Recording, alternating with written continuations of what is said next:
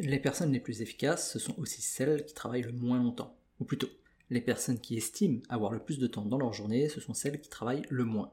Et pourquoi? Eh bien parce qu'elles planifient leur journée à l'avance. Quand tu sais que ton temps est précieux, t'as pas envie de le gaspiller en cherchant à comprendre ce que tu vas faire de ta journée. Tu improvises pas, tu te lèves en sachant déjà quelles sont les trois tâches les plus importantes du jour. Ensuite, elles prennent le temps de faire des pauses. Parce que non, la pause, c'est pas de la perte de temps. Au contraire, c'est un investissement. C'est un moyen pour retrouver de l'énergie et donc être plus efficace pour le reste de la journée ou de la semaine. C'est un marathon, pas un sprint. Ceux qui démarrent le marathon en sprintant, ce sont aussi ceux qu'on retrouve quelques kilomètres plus loin, KO, et qui ne terminent jamais la course. Enfin, ces personnes s'imposent des horaires de début et de fin de travail. Et elles ne travaillent pas en dehors de ces horaires. Et eh bien comme ça, on est obligé d'être focus pour faire ce qu'on a à faire.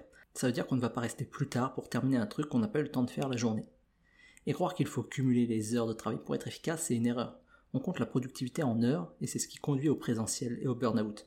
On devrait plutôt compter la productivité au résultat.